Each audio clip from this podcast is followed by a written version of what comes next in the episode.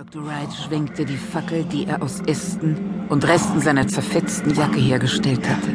Die Flamme spiegelte sich in seinen Augen, als er sich umblickte und in die Augen der Götzenstatuen schaute, die jede nur mit einem Lendenschutz bekleidet den Eingang des Tempels säumten. In ihren Händen hielten sie steinerne Schwerter, deren Spitze auf den Betrachter wies. Endlich, endlich war er am Ziel. Scheiß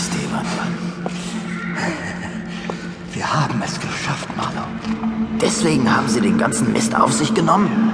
Wegen so einer alten Höhle mit ein paar Steinfiguren sind drin? Kalis Diener. Ja, und? Sie sorgen dafür, dass die Göttin ihre Opfer bekommt. Ziegen, Menschen. Äh, Sie machen Witze. Ja.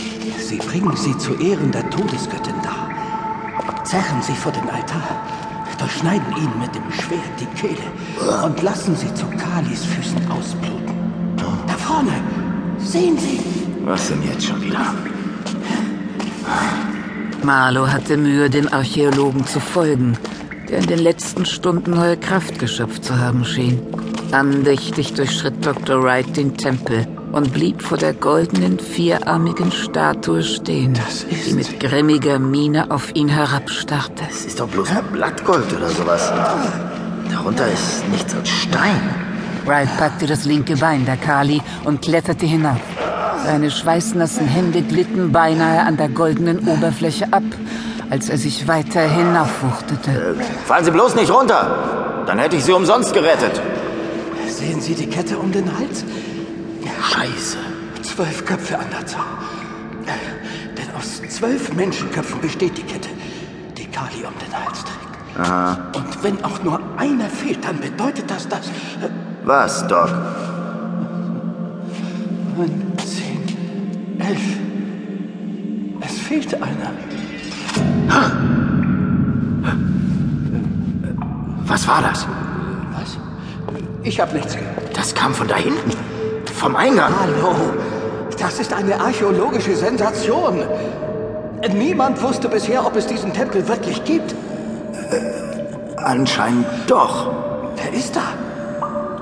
Angestrengt starrten sie in die Dunkelheit, dorthin, wo sie gerade hergekommen waren.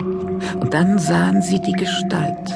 Ein Mann, schlank, sehnig, mit einem Lendenschutz bekleidet. Marlo stutzte. Er hatte das Gesicht schon einmal gesehen, vor wenigen Minuten. Das, das kann nicht sein. Der Typ war doch eben noch aus Stein.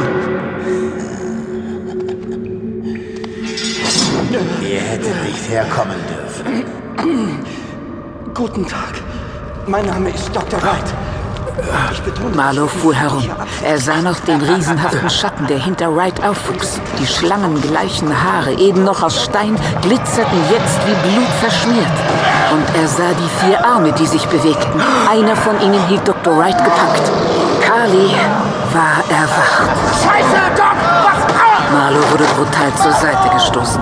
Der zum Leben erwachte Diener Kalis trat an ihm vorbei und hob die Klinge. Hier zu Ehren, Kali!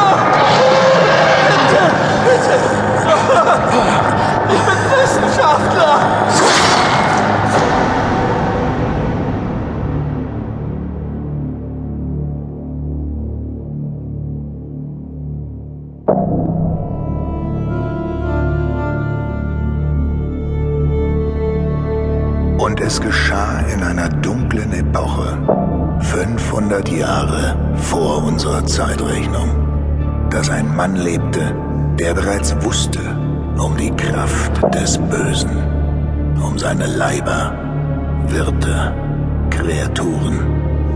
Und weil er ahnte um unsere Schwäche, sammelte er sein Wissen und ließ es werden zu Erde und Stein. Und es wurde ein Kreuz, das er weihen ließ durch die Kraft der Engel. Doch das Kreuz war nicht für ihn bestimmt. Und so musste es warten auf seinen Besitzer. Über Jahrtausende. Bis heute.